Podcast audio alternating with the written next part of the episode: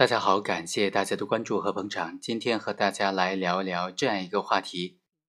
变相的疲劳审讯的方法有哪些呢？我们都知道，疲劳审讯是法律所明确禁止的刑讯逼供的方法之一。比如说，最高人民法院关于建立健全防范刑事冤假错案工作机制的意见第八条就明确规定，采用刑讯逼供或者动恶拷晒、疲惫审讯等等非法方法收集的被告人的供述，应当排除。一般认为呢，连续二十四小时的讯问肯定会被认定为是刑讯逼供，是属于这种疲劳审讯的刑讯逼供了。但是在司法实践当中，有很多是变相疲劳审讯的这个方法的收集的各种证据。可关键的问题是。怎么样来认定疲劳审讯呢？变相的疲劳审讯有哪些呢？今天呢，就通过这个案件和大家简单的来聊一下。这个案件呢，辩护人就提出，张某在侦查阶段的供述，尤其是有罪供述，不能够当做证据使用，因为他遭到了疲劳审讯。主要的理由是在于说，首先，二零一三年五月十二日下午十七点三十分左右。张某他到了检察院之后，在第二天的中午一点多，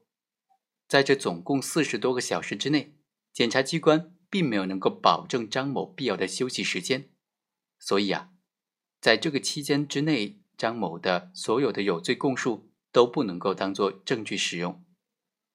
而在二零一三年六月十八日到六月二十日期间，检察机关将被告人。将犯罪嫌疑人已经送到了看守所，检察机关在看守所之内对犯罪嫌疑人进行了讯问，但是在讯问的时候呢，他都是晚上通宵提审，白天又对他进行提审，时间的间隔最长不超过六小时，最短只有四个小时左右，而且间隔时间都安排在了看守所白天的工作时间，前后连续的三天，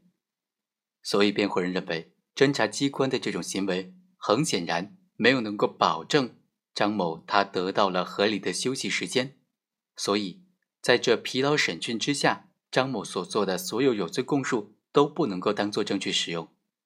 最后呢，法院是采纳了辩护人的观点，认为说侦查机关采取的这种审讯的方式、审讯的时间，就是变相的这种疲劳审讯的方法。在这种变相疲劳审讯方法之下得到的有罪供述。都是应当排除的。好，以上就是本期的全部内容，我们下期再会。